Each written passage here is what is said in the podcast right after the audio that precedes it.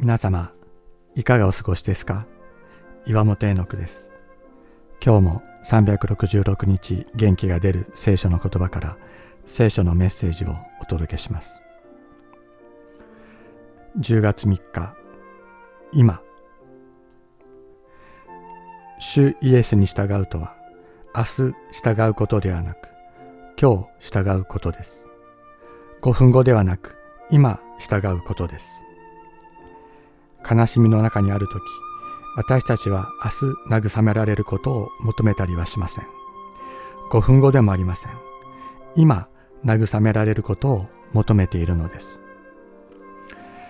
寂しさの中にある時苦しみの中にある時共にいてくれる人を今私たちは必要としています。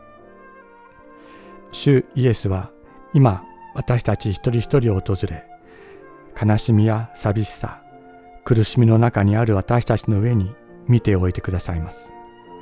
このお方が今私たちと共にいてくださるのです。この主イエスが語りかけてくださっています。私について来いと。明日ではない。5分後でもない。今私について来いと。弟子たちはいたけれども友のいなかった孤独な主イエス。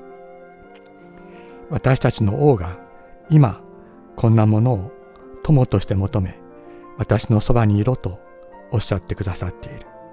今と。今の私の心は汚れています。苛立ちや憤り悲しみに満たされることも多いです。しかしそれをすべて知った上で今と呼びかけ招いてくださっています。そのまま来いと。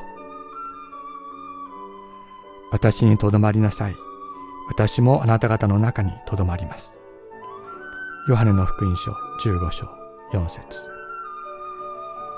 私が命じることを行うなら、あなた方は私の友です。ヨハネの福音書15章14節